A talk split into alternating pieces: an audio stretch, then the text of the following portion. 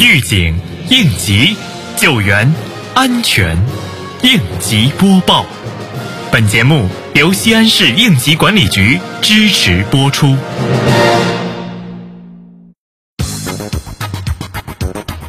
近日，西咸新区应急管理局对金河新城安全生产和防灾减灾工作进行调研。检查组听取金河新城上半年安全生产和防灾减灾工作汇报，并实地前往永乐镇查看安全生产月宣传活动开展情况，同时对陕西百年兴业纺织品有限公司进行安全检查。检查组强调，当前处于安全生产和防汛抗旱的关键时期，要抓好2020年安全生产月。各项活动，强化安全隐患大排查，集中交办整治和常态化督查检查，集中清剿安全隐患，及时消除事故风险，筑牢安全防线。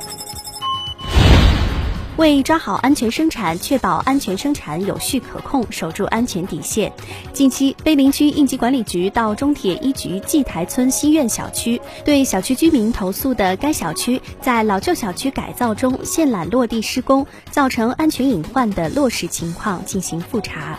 经现场查验，西安市供电局加快施工速度，已完成线缆落地工作。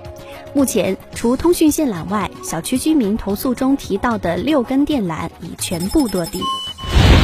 近期，高陵区应急管理局对位于金卫九路丽园游泳健身运动中心进行了安全生产督导检查。检查中，执法人员重点对消防设施是否完好、安全通道是否畅通、应急救援预案的制定以及游泳池的安全警示标志进行了检查，并对企业近期的安全生产工作、安全培训教育情况进行了了解。